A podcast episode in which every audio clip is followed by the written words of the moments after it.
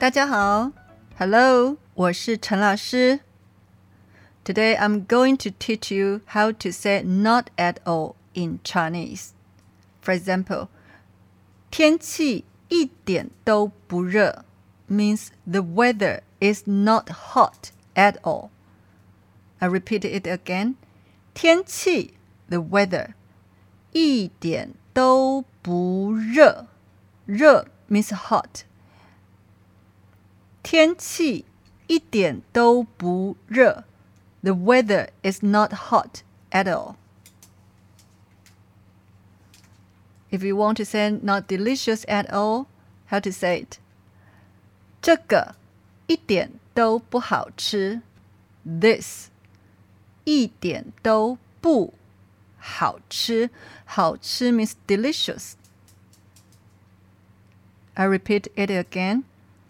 这个一点都不好吃。This is not delicious at all.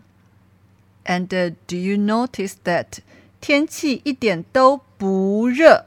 I pronounce 不，这个一点都不好吃。Here I pronounce 不。If you want to know when to pronounce boo, when to pronounce boo, please review the program the 1st of September. If you want to say he is not stupid at all, in Chinese it is 他一点都不笨. He is not stupid at all. 他 means he. 一点都不笨，笨 means stupid. The last one. I'm not tired at all. 我一点都 不累。我 I 一点都不累。累 tired. I repeat these four sentences. First, 天气一点都不热。天气一点都不热。the weather is not hot at all. The second, 这个一点都不好吃。